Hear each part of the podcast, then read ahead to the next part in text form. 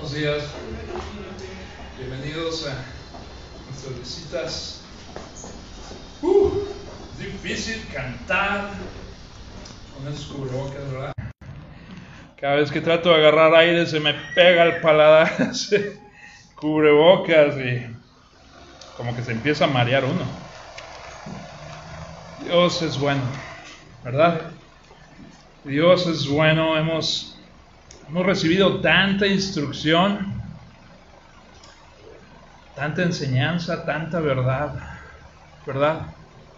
Podemos empezar a ver argumentos lógicos ah, en las palabras del Señor Jesús, de sus discípulos, y todo empieza a tener sentido. Y eso es bueno. Tenemos que entender ese aspecto de la literatura bíblica pero ¿saben qué necesitamos? El Espíritu Santo tome esas verdades, las aplique y nos transforme. Vamos a orar por eso.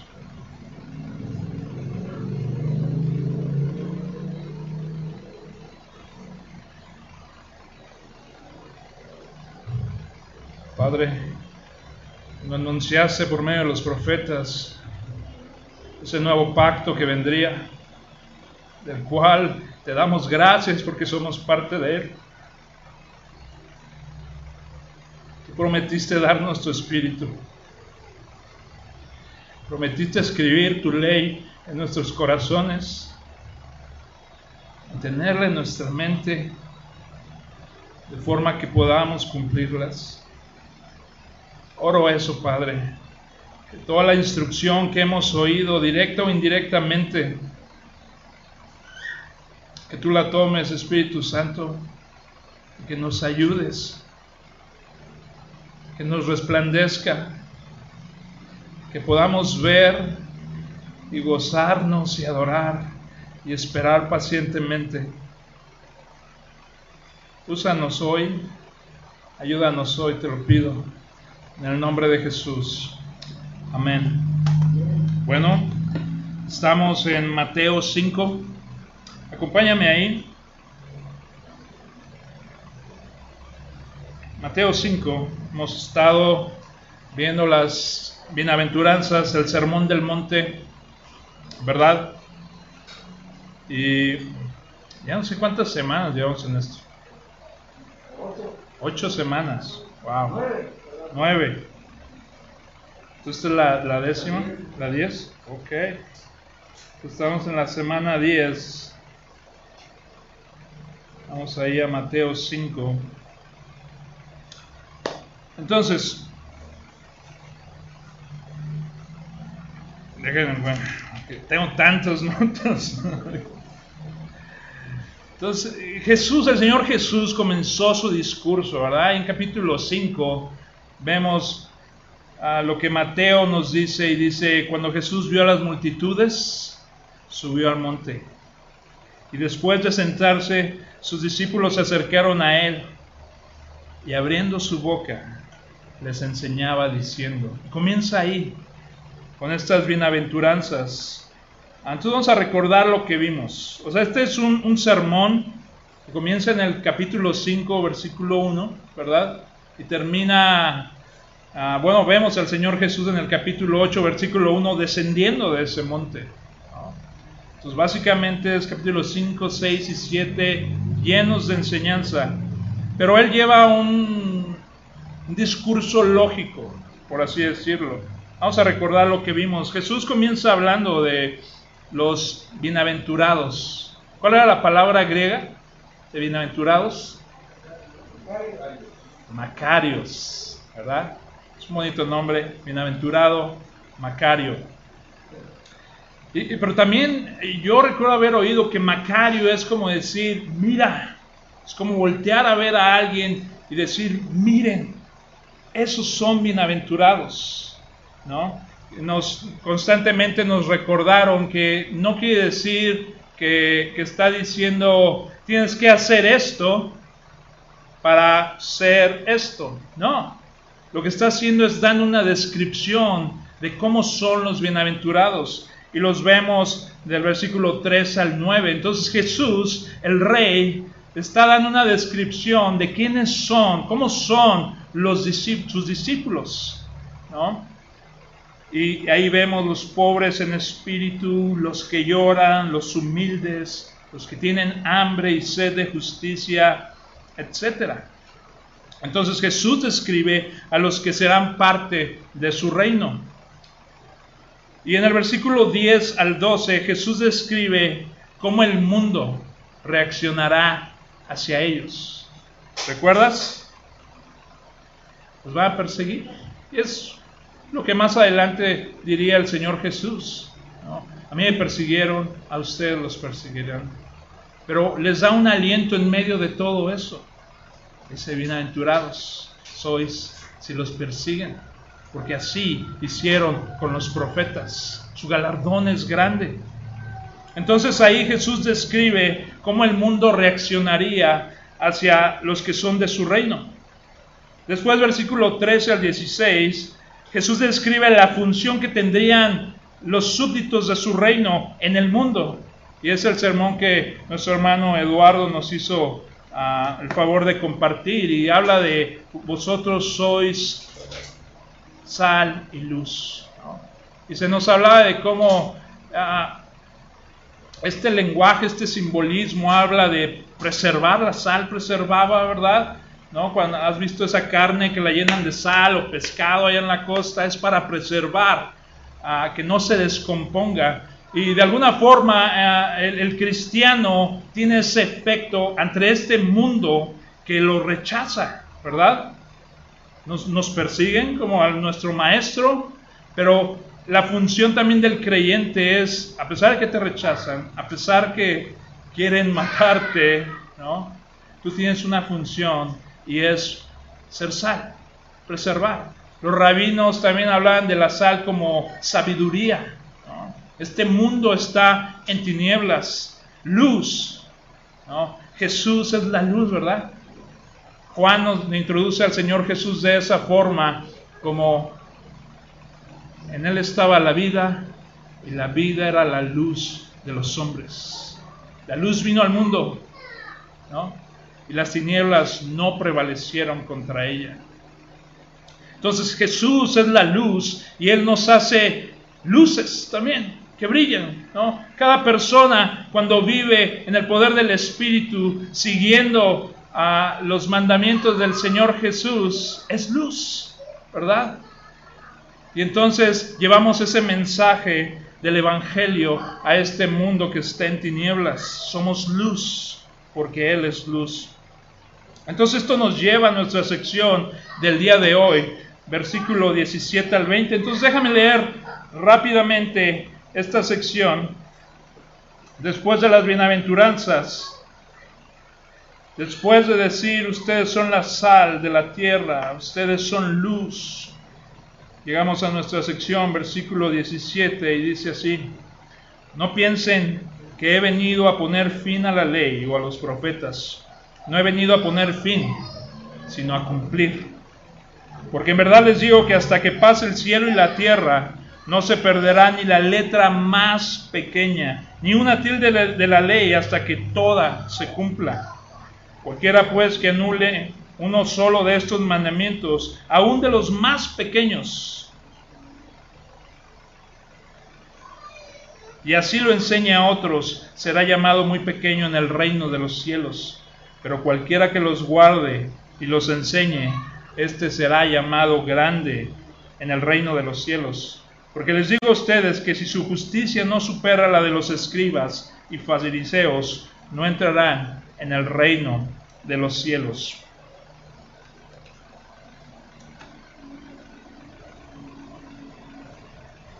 ¿Qué genera en ti? Como dice Alberto, nuestro amigo, ¿qué es lo que te hace ruido de este texto? ¿Qué es lo que puedes ver cuando el Señor dice esas palabras? Yo no he venido a abolir la ley ni los profetas, sino a cumplirla. Y luego empieza a describir como la eternidad de la ley, ¿no? Los cielos, ¿no? La tierra pasarán, pero la ley permanecerá para siempre. Y luego habla de dos tipos de personas que se relacionan con esa ley. unos que no la enseñan correctamente. Y la consecuencia es que serán llamados pequeños en el reino de los cielos. Pero el que la guarde y enseñe toda la ley será llamado grande. ¿Qué, es lo que te llama la atención de esto? Bueno, algo, y esto es como un, paréntesis, una observación que quiero hacer, es, eh, hay personas que, piensan al oír esto, o supongo que han creído erróneamente y, al entender, lo que han creído erróneamente es que el cristiano debe cumplir la ley, que seguimos bajo la ley, que es necesario cumplir la ley. Y, ven este texto y lo ven con esos lentes y dicen, bueno, Jesús dijo, ahí está. Él no vino a abolir, a, a abolir la ley, a ponerle fin, sino a cumplir la vez. Necesitamos nosotros también cumplir la ley. Él dijo, el que la enseñe toda correctamente, él será llamado grande y el que no, será llamado pequeño en el reino de los cielos. Estaba viendo en, internet hace unos días este, acerca de estos, has oído estos movimientos ¿no? de raíces judías, de regresar al judaísmo. Creo que en la conferencia alguien también habló un poco de eso, de estas personas que empiezan a adoptar a palabras hebreas ¿no? en su oración, a veces vestimenta. Yo recuerdo haber visto allá en, no me acuerdo qué estado, en Estados Unidos, una persona que traía esta cosa como rabí en su cabeza, y luego usaban un cuerno de un animal como trompeta, y, y es un movimiento que de alguna forma entiende que necesitan adoptar esos aspectos de la ley. ¿no? Estaba en el internet un grupo en Estados Unidos que se hacen llamar como los israelitas negros y ves a estos hombres grandes, ¿no? Que están vestidos, supongo que como israelitas, pero parecen más como salidos de una película de Conan el Bárbaro o algo así. Unos brazaletes de cuero grandes y espadas grandes. Unas grandes, más grandes que la mía, barbas más grandes que la mía. Y están estos individuos ahí. Y de alguna forma ellos, al leer el Antiguo y el Nuevo Testamento sienten que necesitan mantener la ley y vestirse de acuerdo a, la ley o no sé. Pero eso es un error. Ellos piensan que hay que hablar en hebreo, que hay que adoptar vestimenta judía, guardar el sabbat, guardar la alimentación prescripta en la ley mosaica. ¿Es esta la intención de Jesús en estas palabras, en esta sección del versículo 17 al 20? Estas personas han creído que sí. Pero ¿qué nos dice el resto del Nuevo Testamento acerca de guardar la ley? ¿Debemos guardarla o no? No me respondan, pero piensen eso. ¿Necesitas guardar la ley? Vamos a ver unos textos. Romanos 10:4 dice, puedes anotarlo, yo lo leo, porque Cristo, escucha, Cristo es el fin de la ley para justificar a todos los que creen. Romanos 6:14, porque el pecado no tendrá dominio sobre ustedes. ¿Por qué? Pues no están bajo la ley, sino bajo la gracia. Romanos 7, 4 al 6. También a ustedes se les hizo morir a la ley por medio del cuerpo de, la, de Cristo. Esa es la cruz. Hemos muerto a la ley, pero ahora hemos quedado libres de la ley, habiendo muerto a lo que nos ataba, a la ley. Colosenses 2 dice esto, y a ustedes, y cuando ustedes estaban muertos en sus delitos, y en la incircuncisión de su carne, Dios les dio vida juntamente con Cristo, habiendo perdonado todos los delitos, habiendo cancelado el documento de deuda que consistía en decretos, ahí está la ley, contra nosotros, y que nos era adversos, y los ha quitado de en medio clavándolo en la cruz. Por tanto, que nadie los juzgue con respecto a comida o bebida o en cuanto al día de fiestas o luna nueva o día de reposo, el sabbat. Cosas que solo son sombra de lo que ha de venir, pero el cuerpo pertenece a Cristo. Entonces, la ley, de acuerdo a lo que nos dice aquí, eran como sombras, ¿verdad? A veces los que están sentados ahí donde están nuestros dos visitantes pueden ver la sombra, ¿verdad? Ahí. Si una persona va a entrar, ¿no? Y ustedes están familiarizados con su forma, ¿no? Hay cuenta que yo voy a entrar, pero lo primero que se proyecta es mi sombra. Y pueden ver la, barba y todo. Y dicen, Ay, ya sé a quién apunta ya, sé de quién es. Ya sé de, ya conozco esa pancita. Esa barba. Es el hermano más. Pero yo no, eso apunta a mí, la sombra no soy yo. ¿Verdad? Cristo. O sea, la ley era esa sombra que anunciaba la sustancia, el cuerpo de Cristo. ¿Verdad? Entonces cuando llega la, sustancia, la verdad, el cumplimiento de la ley, esta ley queda de lado. Entonces cuando Pablo confronta a Pedro, ¿recuerdan esa parte?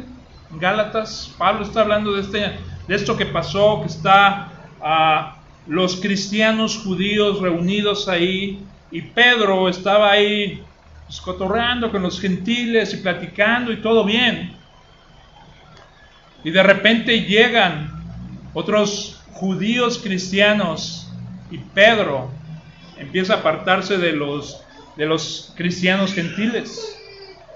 Y Pablo ve eso y lo confronta. Y entre las cosas que le dice es, el hombre no es justificado por las obras de la ley, sino mediante la fe en Cristo. Entonces, podemos ver, ¿no? Obviamente que los seguidores de Jesús, nosotros, los cristianos, no estamos obligados a guardar la ley mosaica. Eso fue un pacto distinto. Sea, cristianos han muerto a la ley. Están libres de la ley. No estamos bajo la ley. ¿Cuándo fue dada la ley? ¿Recuerdan? Sinaí, ¿verdad? ¿Qué año antes de Cristo? Se da cuenta que tenemos una línea aquí de tiempo, ¿no? Tenemos tal vez acá el año cero, el nacimiento del Señor Jesús, 1500 años antes es cuando se da la ley en el Sinaí. Eso lo podemos ver en Éxodo. Y, recuerden que he hablado de esto, ¿no? Esta, esta, esta, este gran montaña que cuando Dios baja se llena de humo y hay fuego y tiembla y es un momento aterrador. Dios habla y la gente tiene miedo. El, escritor de la carta a los hebreos dice que Moisés tenía tal miedo que pensaba que iba a morir. Y sube.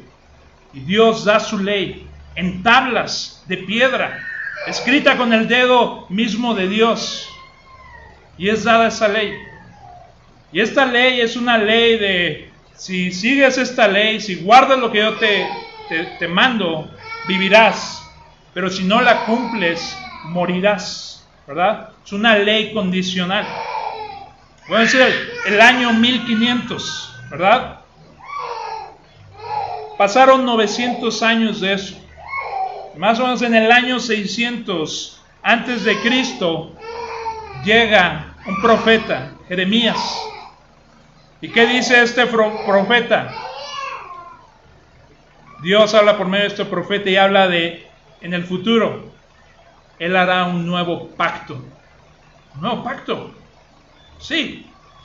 Tenemos en el año 1500 el pacto del Sinaí, el pacto mosaico, y después Dios anuncia por medio de Jeremías un nuevo pacto.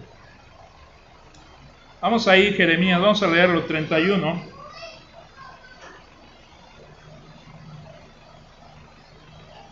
versículo 31, capítulo 31, versículo 31, y dice así,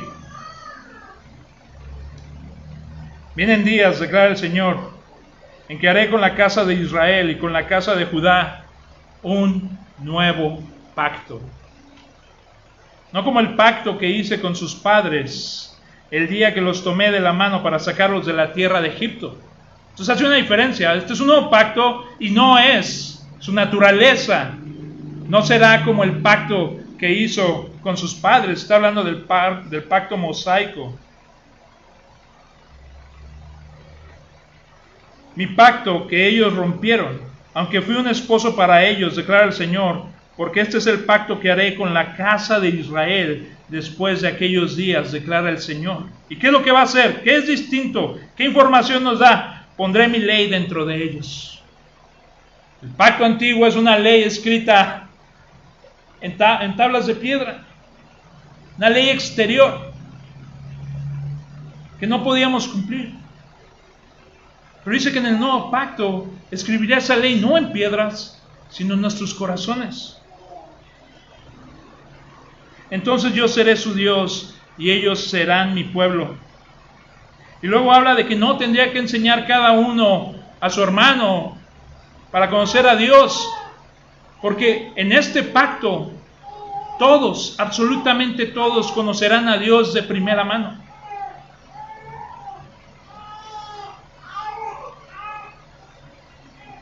Y eso es lo que habla del nuevo pacto, Jeremías.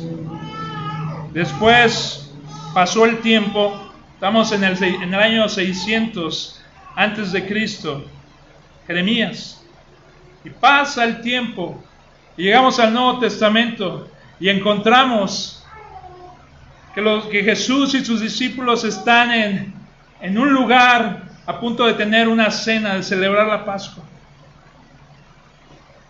Jesús toma el pan y lo quiebra y dice, este es mi cuerpo que será quebrado por ustedes. Y después toma la copa y dice, este es el nuevo pacto, mi sangre derramada. Ahí se cumplió. Jesús introduce el nuevo pacto.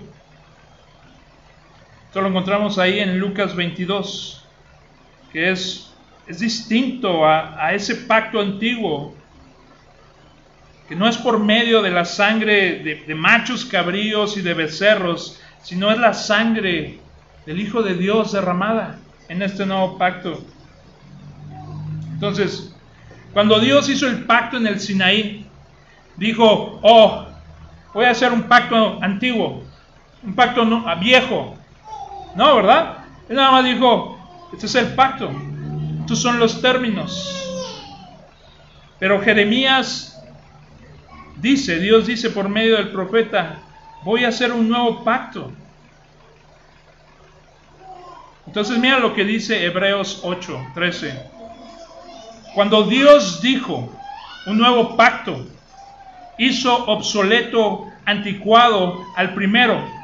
Y lo que se hace anticuado y envejece está próximo a desaparecer. Y así es como obtenemos esa idea de el, el viejo pacto, el, el Antiguo Testamento. Es cuando el hebreo dice, miren, Dios llama a este el nuevo pacto y eso significa que aquel es el viejo, es antiguo y que está a punto de desaparecer. Pero los judíos seguían aferrados a ese pacto, al templo, a los sacrificios, a ese sistema antiguo. Pero ese pacto terminó. La ley, el pacto antiguo terminó. Jesús, cuando muere en la cruz, marcó el final de ese antiguo pacto y el comienzo del nuevo pacto. Y, lo que esto involucra es un, es un, gran cambio.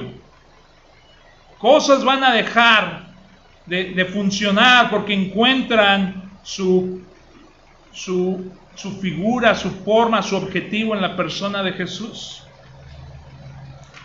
Y esto va a representar problemas grandes para los judíos. Pero ¿cómo podía Pablo probar que ese pacto antiguo había pasado, que había expirado? Lo único que tenían era el Antiguo Testamento, esas son las escrituras, ¿no? La Torá, ¿no? Los cinco libros de la ley, los profetas, los salmos. ¿Cómo Pablo puede probar que ese pacto es obsoleto y que ha pasado. ¿Hay otros pactos? Aparte de estos dos, el pacto en el Sinaí y el nuevo pacto. ¿Hay alguno que les venga a la mente? ¿Eh? David. Pero hay un pacto grande. Y es en el pacto con Abraham. ¿Verdad? Esto pasa 430 años antes de que fuera dado la ley. es un pacto que primero ocurrió antes que la ley. ¿Y de qué trata este pacto? ¿Cuál es la naturaleza de ese pacto? No era condicional. Jesús, eh, el Señor no dijo, ok Abraham, si haces esto y haces aquello y, dejas de hacer esto y esto y esto y si sacrificas esto, entonces yo no. Este pacto no funciona así, su naturaleza no es así. Este es un pacto de promesa. Dios promete cosas a este hombre y le dice, sal y ve el cielo, mira las estrellas y cuéntalas. Así será tu descendencia. Le promete eso. Le hace muchas promesas que a, través de él habría una gran nación que bendeciría a través de él, de su simiente, a todas las familias de la tierra. Y todo esto es en base a promesas. Entonces, Pablo toma esto, vamos ahí a Gálatas 3.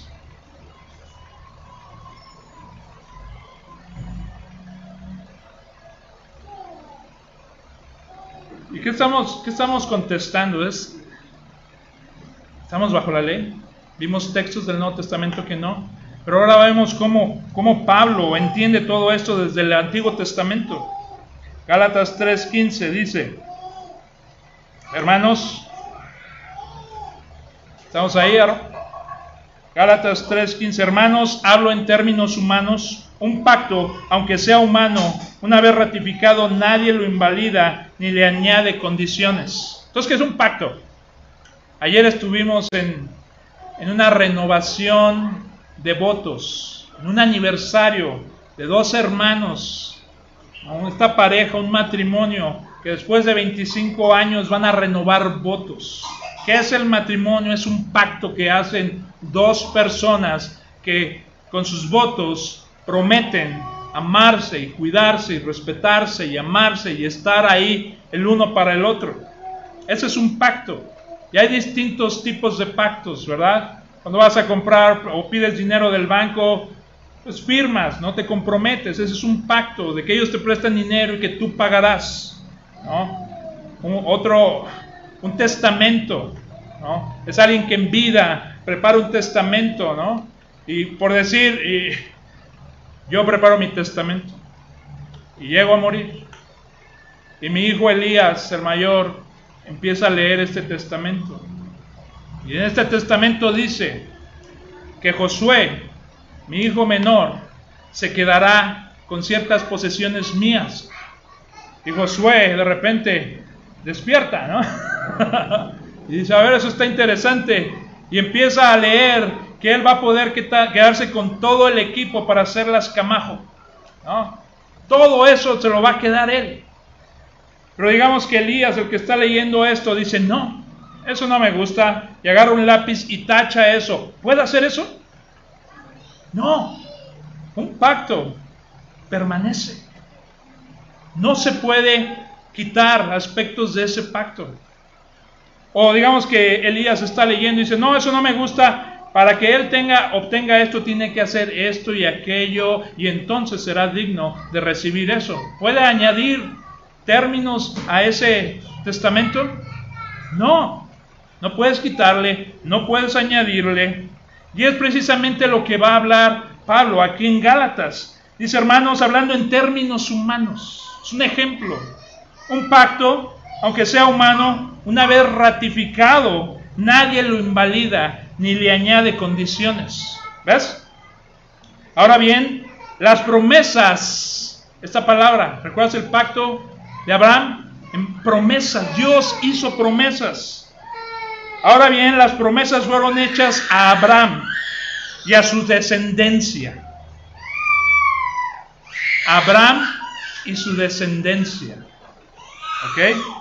Nos di, y, este Pablo dice, no dice a su descendencias en plural. Dice, no, él habla en singular, a su descendencia. Y Pablo dice, como refiriéndose, dice, a muchas, no como refiriéndose a muchas, sino más bien a una. Y a tu descendencia. Y Pablo dice, es decir, Cristo. Cristo es un descendiente de Abraham, hijo de David. Y estas promesas que Dios hizo a Abraham, de que por medio de él haría una gran nación y que bendeciría a las familias de la tierra. Él está hablando de Cristo. Esa descendencia es Cristo. Lo que digo es esto, dice Pablo, que vino 400 años más tarde, no invalida un pacto ratificado anteriormente por Dios como para anular la promesa. Lo que está diciendo es, la ley no puede cambiar ni añadir a ese pacto que Dios hizo por medio de Abraham. La promesa que hizo a él y a su descendiente, Cristo. Porque si la herencia depende de una ley, ya no depende de una promesa. Si la herencia, ¿recuerdas? Depende de una ley, entonces ya no depende de una promesa. Pero Dios se la concedió a Abraham por medio de promesas, de una promesa. Entonces, ¿para qué fue dada la ley? Y él contesta, fue añadida a causa de las transgresiones, hasta que viniera la descendencia a la cual había sido hecha la promesa. Ley que fue promulgada mediante ángeles por, por mano de un mediador. Ahora bien, un mediador no representa a uno solo, pero Dios es uno solo. Está hablando ahí de Cristo. ¿Es entonces la ley contraria a la promesa de Dios? De ningún modo, porque si se hubiera dado una ley capaz de impartir vida, entonces la justicia ciertamente hubiera dependido de la ley. Sé que es mucho esto lo que estamos leyendo, pero necesito leer todo esto. Pero la escritura lo encerró todo bajo pecado para que la promesa que es por la fe en Jesucristo fuera dada a todos los que creen. Antes de venir la fe, estábamos encerrados bajo la ley. Entonces, está hablando de promesas, está hablando de ley y ahora está hablando de fe. Confinados para la fe que había de ser revelada. De manera que la ley ha venido a ser nuestro guía, la ley ha venido a ser nuestro ayo, nuestra guía. ¿Para qué? Para conducirnos a Cristo, a fin de que seamos justificados por la fe. Pero ahora que ha venido la fe, ya no estamos bajo el guía, el ayos, la ley. Pues todos ustedes son hijos de Dios mediante la fe en Cristo Jesús. Porque todos los que fueron bautizados en Cristo en Cristo sean revestidos. No hay judíos ni griegos, no hay esclavos ni libres, no hay ni hombre ni mujer, porque todos son unos en Cristo Jesús y ustedes son de Cristo. Entonces son descendencia de Abraham, herederos según la promesa. ¿Todo largo esto? Sí. Pero puedes ver, muchos hacen como que e, eso del pacto antiguo era como lo más importante. Pero lo que nos dice Pablo es algo que fue puesto nada más por un tiempo, hasta que llegara aquel que se le hizo las promesas que vimos ahí con Abraham. Y una vez que llega el cumplimiento de esas promesas, la ley ha cumplido su papel. Habla de un ayos como una, una maestra o una persona que cuida a un niño, pero no solo lo cuida, sino le enseña y le dice qué hacer y qué no hacer, pero que eso, cuando este niño crece, ya no hay necesidad de eso. ¿Entienden? Entonces, ¿por qué Dios dio la ley? Fue una medida temporal un ayos, como acabo de decir. Entonces es incorrecto, hermanos, cuando alguien dice que la iglesia es como un paréntesis. Es algo que, que va a pasar. Es algo no tan importante y que después Dios volverá a Israel, al Israel étnico, porque eso es lo verdaderamente importante. No, es al revés. La nación de Israel, la ley todo eso era algo temporal para que Dios llegara a lo verdaderamente importante que es Jesús y la iglesia. Wow. Entonces, el cristiano no está bajo la ley, ¿correcto? ¿Sí? O vuelvo a leer no, no. Entonces, pero, pero fíjate, podemos desarrollar un sentimiento negativo hacia la ley. Y no creo que esto sea bueno. Pues el mismo Pablo nos dijo que no estamos, el mismo Pablo que nos dijo que no estamos bajo la ley, dice en Romanos 7, ¿es pecado la ley? Dice, de ninguna manera. Y él, pasa a explicar la mecánica o la función de la ley, de cómo a través de la ley viene el conocimiento del pecado. En el versículo 2 dice, la ley es santa y el mandamiento es santo, justo y bueno. El Señor Jesús ama la ley, la ley de su Padre. ¿Recuerdas? Cuando viene Jesús, lo oímos decir cosas como, yo nada más hablo lo que oigo decir de mi Padre. ¿Recuerdas? Jesús ama la ley. Pablo dice que la ley es buena, es santa, es justa. Y Jesús ama la ley. Y, eso es interesante porque los judíos, los, fariseos, piensan que están cumpliendo la ley. Cuando de hecho no no la pueden cumplir. Pero el Señor Jesús ama la ley. Cuando está en el desierto y Satanás que quiere cambiar la palabra de Dios, ¿cómo contesta Jesús? La palabra de su Padre. Escrito está, escrito está, escrito está. La palabra de su Padre es mejor que el alimento. Él dijo a sus discípulos, yo tengo un pan del cual ustedes no saben. Mi pan es hacer la voluntad de mi Padre. Entonces, vemos en este texto, regresemos a Mateo 5, 17, que el Señor Jesús, después de, de hablar de las bienaventuranzas, estas descripciones, Él dice, yo no he venido a abolir, a quitar la ley, ni los profetas, sino a cumplirla. ¿Por qué dice esto?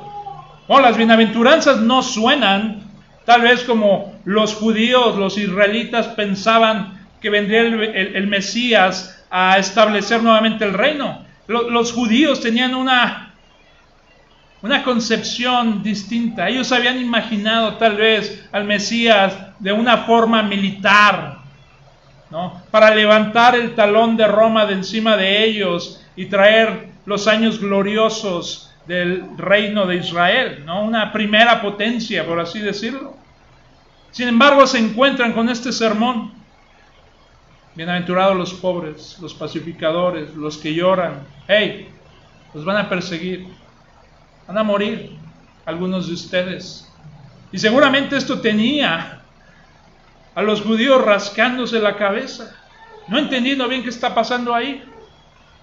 Ellos han estado constantemente por cientos de años escuchando la interpretación autoritativa del Antiguo Testamento por medio de los fariseos y los escribas. Y tal vez decían, lo que dice Jesús no suena como lo que dice los fariseos.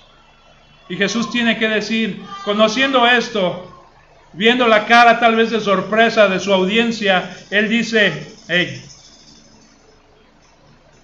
yo no vine a poner fin a la ley o a los profetas, no he venido a poner fin, sino a cumplir.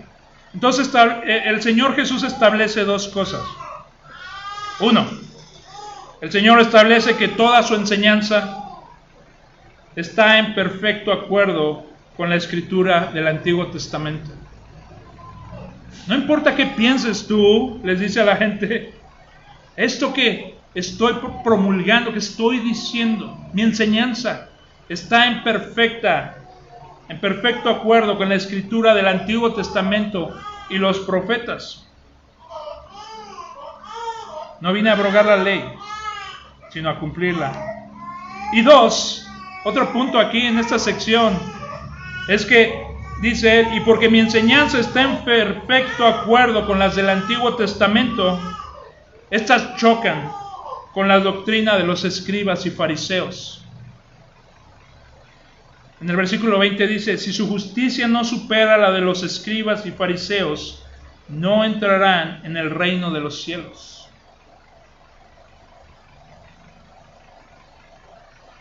Esto implica que las enseñanzas de estos líderes estaban equivocadas. ¿Sí? Sí. No sé si recuerdas cuando el Señor Jesús está con sus discípulos. Empiezan a comer. Y estos hombres religiosos voltean a ver a Jesús y sus discípulos y dicen, ¿por qué tus discípulos no se lavan las manos? Como nos dice la tradición de los ancianos. Ellos han llegado a tradiciones cosas que no decía la ley directamente, interpretaciones, que decía, ellos veían al pecado como si fuera tal vez un virus, un germen, que, que podía infectarte y volverte impuro. Y entonces los, los fariseos llegan con esta idea de que, bueno, hay que purificarnos. Pero el Antiguo Testamento no hablaba nada de eso. Y Jesús les dice, no es lo que entra al hombre, lo que contamina al hombre, sino lo que sale del hombre, es lo que lo contamina. Entonces él introduce la idea de que el problema no está afuera, que el problema siempre ha estado adentro y se manifiesta exteriormente. Y estos son, la otra está viendo un programa acerca de Israel y hoy en día hacen lo mismo. En sábado, elevadores, todo deja de funcionar. ¿Para qué? Para guardar el sabbat. Y estos rabís han venido con, con interpretaciones de qué deben hacer. Y no pueden caminar cierta distancia. Pueden, pueden caminar, pero hay una distancia determinada por la tradición de los rabís que, que te mantiene a salvo, que no te hace romper el sabbat, que no te hace trabajar en el día del descanso. Y cosas que diríamos nosotros, o el Señor Jesús, eso es absurdo. Cuando el Señor Jesús sana a un enfermo en el día de reposo, y estos cuates se le van encima, no, te es lícito sanar, hacer milagros, como si fuera cualquier cosa. Y Jesús los voltea a ver y dice, si a ti se te cae tu burro en un hoyo en el sábado, vas a ir, lo vas a sacar. Pero hay aquí un hijo de Abraham que, que lo estoy sanando y tú te opones a eso. Él dice que el sabbat fue hecho para el hombre y el hombre no para el sabbat. Entonces puedes ver cómo la enseñanza, lo que está diciendo Jesús es mi enseñanza. Está sincronizada, está perfectamente bien con la ley del Antiguo Testamento, pero la suya no está.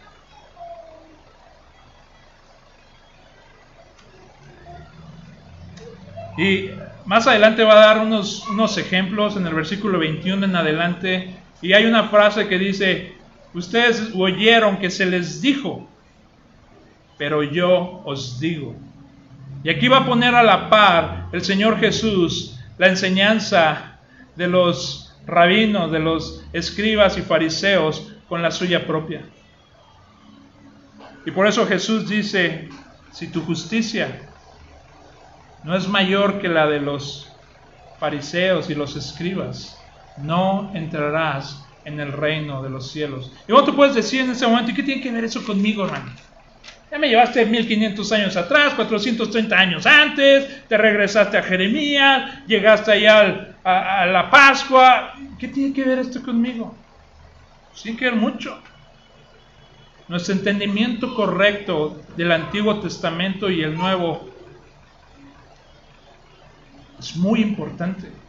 Jesús dijo, no entrarán al reino de los cielos si no interpretas mi enseñanza y la de los fariseos correctamente. Hay, hay, hay dos extremos aquí. Y tal vez tú has visto alguno de ellos. Uno le llaman legalismo. ¿Has oído de esto? ¿Qué es legalismo? Es opiniones de personas, interpretaciones de personas que lo ponen a la par de una doctrina bíblica. Y dicen, tienes que hacer esto, lo imponen sobre personas. Tal vez tiene que ver con el largo del cabello de la mujer, o qué tan larga debe ser su falda, o qué tan demacrada tiene que ser su, su cara para ser una mujer piadosa. O el hombre. Recuerdo haber ido hace muchísimos años a una congregación. Los hombres se sentaban de un lado, las mujeres del otro lado. Los hombres siempre se vestían igual, las mujeres igual. La Biblia no habla nada claramente respecto a eso. Pero hombres toman esas cosas y te dicen, tienes que cumplirlo. En hechos, cuando se estaba empezando a formar la iglesia y empezaron a venir gentiles. Las señales del Espíritu Santo estaban sobre los gentiles. O sea, sí, Jesús está salvando a los gentiles, los está incluyendo. Pero empezó a haber una tensión porque los judíos, ellos pues, tenían muy apreciada la ley y los sacrificios y todo eso, las ceremonias y se encontraban en una encrucijada. ¿Qué vamos a hacer? Porque los cristianos gentiles comen cuche. Hacen todas estas cosas, andan por todos lados. Hay que, hay que ponerles reglas. Que no hagan eso, que no hagan aquello.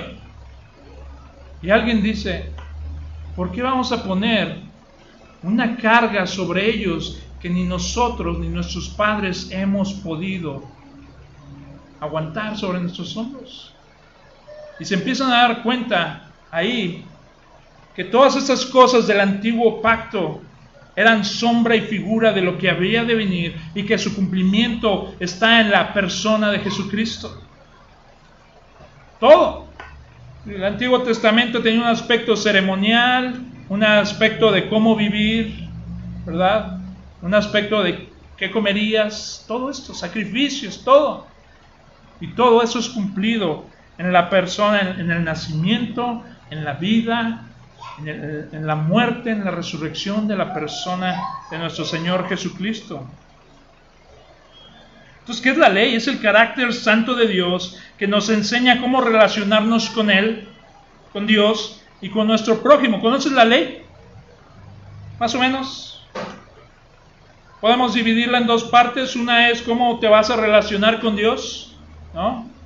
No te harás imágenes de lo que hay en el cielo y en la tierra, no las adorarás, ¿verdad? Habla de, no usarás el nombre de Dios en vano, ¿no? Y habla todas estas cosas que tienen que ver contigo y Dios. Y la otra parte habla de tu, cómo te vas a relacionar con tu prójimo. No mentirás, no robarás, ¿no? No cometerás adulterio, todo esto, ¿no? Ese, es el carácter santo de Dios que nos enseña cómo debemos vivir y funcionar, vivir y amarla.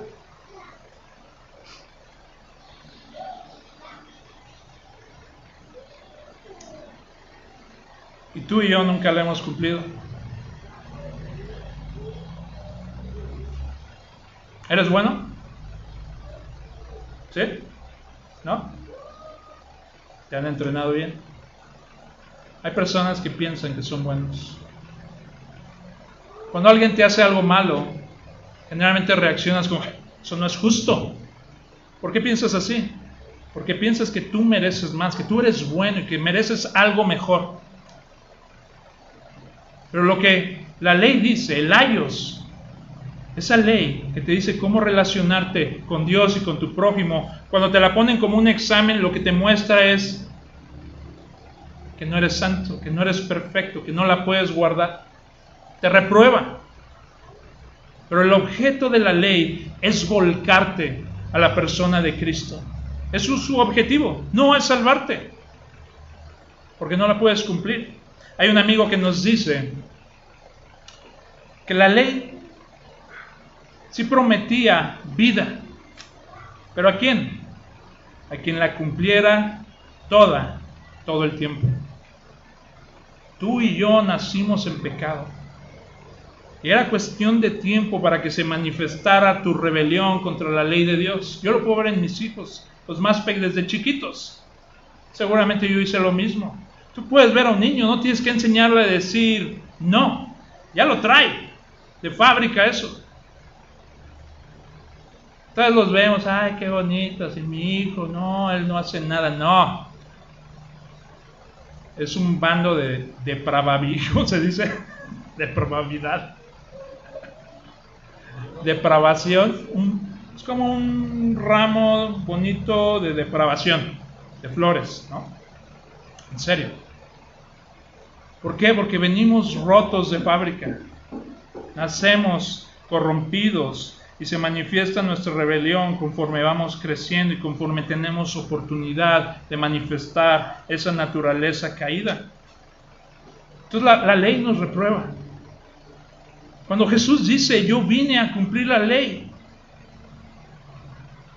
Él es el único que la cumplió, de principio a fin. Y de esto podemos hablar de dos aspectos. Una es que Él cumplió cada aspecto, cada cada demanda de la ley Jesús la cumplió. Cuando veías a Jesús, veías un hombre perfecto, santo. ¿Por qué? Era avalado por la ley. Cuando tú ponías a la ley al lado de Jesús, decía, sí, Él cumple todo esto. Él nunca pecó. ¿Qué es pecar? Es ir en contra de lo que Dios demanda que es bueno y justo. Jesús nunca hizo eso. Él la cumplió. Pero otra forma de cumplir la ley, es cuando dice, y cumplió los profetas. ¿De qué se trata eso? Cumplió los profetas. Ahí podemos hablar de dos puntos. Y uno, los profetas qué hacían? Así dice el Señor. Generalmente su mensaje de los profetas era duro. ¿Por qué? Porque el pueblo de Israel se había descarriado, se había rebelado, había supuesto su confianza en algo más que en Dios. Ya sea depender de otro reino para que lo protegiera, ¿no? U otras formas. Y que venían los profetas. Por eso no eran así como muy, muy, este, ¿cómo se dice? ¿Eh? Atractivos o populares por eso dice, hey, así hicieron con los profetas. Los mataron, los persiguieron. ¿no? ¿Qué le pasó a Juan el Bautista? ¿Por qué? Porque hablaba lo que no era correcto, de acuerdo a lo que Dios había hablado. Entonces Jesús no rebaja ese mensaje, no lo suaviza. Él habla duro. Recuerdo cuando el hermano este, David habló acerca de, del infierno. ¿ah? Y vimos que Jesús fue el que habló más acerca del infierno. Hay personas hoy en día que han escrito libros como al final el amor vence o gana, donde excluye, dicen que no, que el infierno no existe. No, sí existe. Si Dios es santo, necesita existir este lugar. ¿Verdad? El infierno. Porque todo lo que se opone contra Él va a ir a ese lugar. Entonces el Señor Jesús refuerza la demanda que los profetas pusieron sobre el pueblo en su predicación. Él no la suavizó. Entonces en un aspecto así cumple lo que los, los profetas dijeron.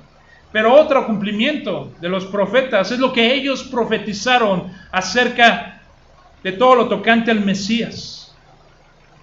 ¿Cómo qué? ¿De qué estoy hablando? Pues cosas como, ¿dónde nacería? Mateo habla de eso, mucho. Dice, esto sucedió para que se cumpliera lo dicho por los profetas. Y lo encuentras mínimo 14 veces ahí, acerca de que la, eh, Virgen concebiría a un niño. Y ahí está, se cumple, como, como habían dicho en el Antiguo Testamento, o como que vendría de Belén. Belén, Prafa, no eres la más pequeña, porque de ti nacerá. Y empieza a hablar del nacimiento de que, el Señor Jesús, el Mesías, nacería en Belén, de que vendría de Egipto. Todo esto que, que Jesús no podría controlar, como su nacimiento o todo eso, se cumple en Él. Y muchas cosas más. Entonces, en Él se cumple todo lo que los profetas habrían profetizado acerca de Él.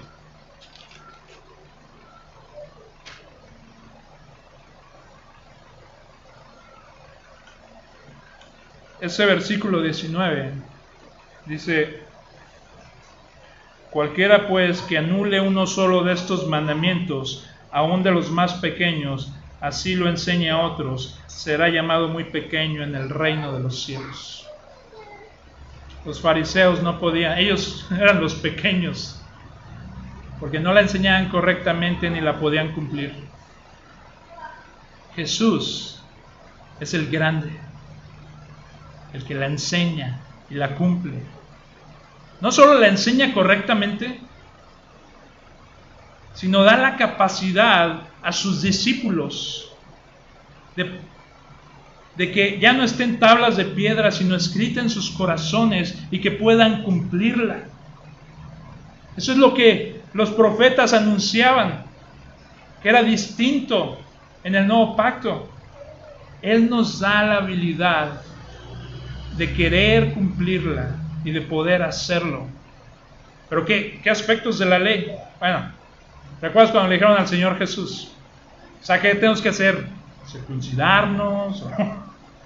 O, no comer cuche? No. Esos aspectos tienen cumplimiento en Jesús. La ley es buena, ¿verdad? Dicen que, que Dios escribió la ley en el corazón de todos los hombres, aunque están corrompidos. Tú te vas a otro país y allá se sabe que es malo matar o robar. ¿Por qué? Ellos no tienen la ley escrita, la ley de Moisés. Dios la escribió en el corazón de todos los hombres. Y esta los condena y los aprueba en las cosas que hacen. ¿Verdad?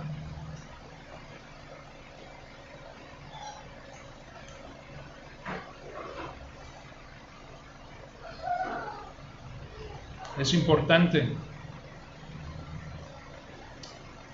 entender la enseñanza de Jesús y pedir que sea escrita aquí, que se manifieste en nosotros esos aspectos de la bienaventuranzas.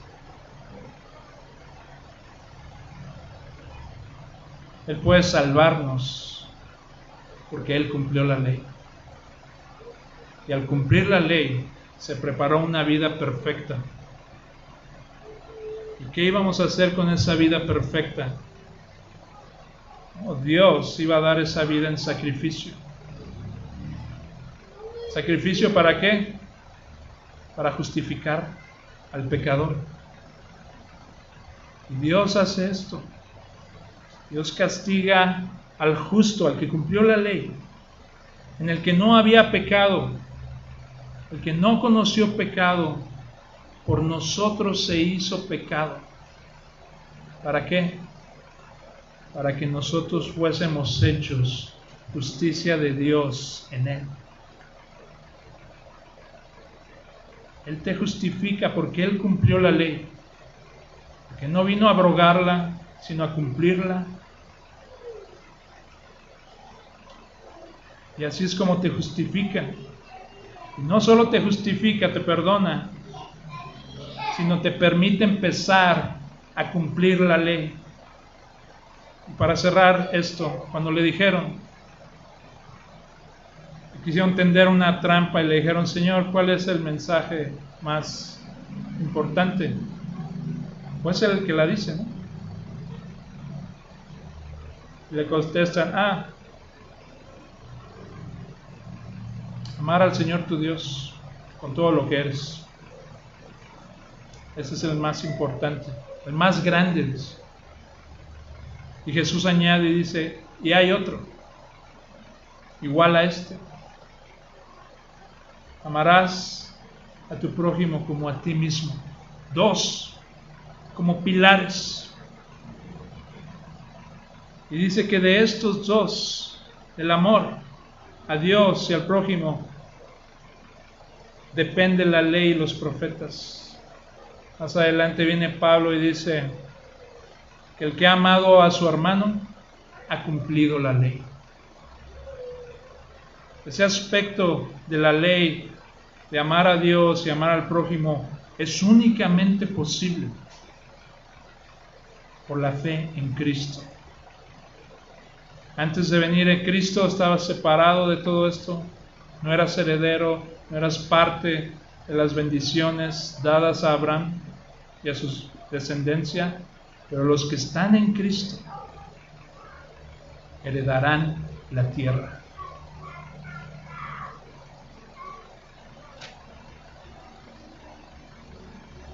Vamos a orar.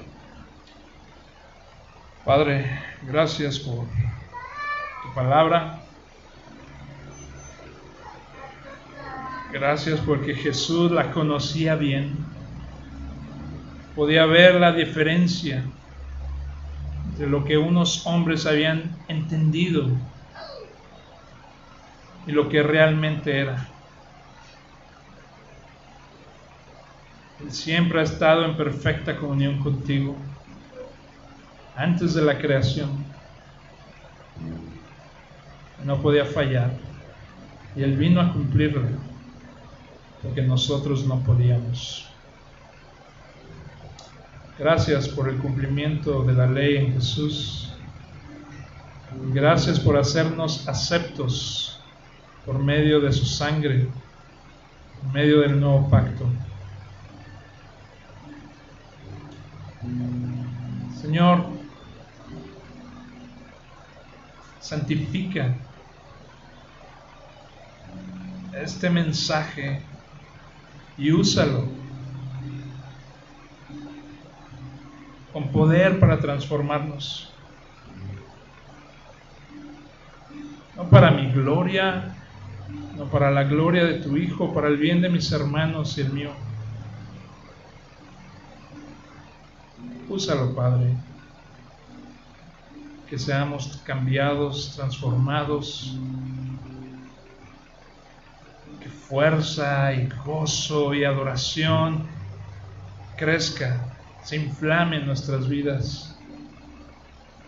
Porque tu Hijo cumplió la ley y los profetas. En el nombre de tu Hijo Jesucristo, que oro esto. Amén.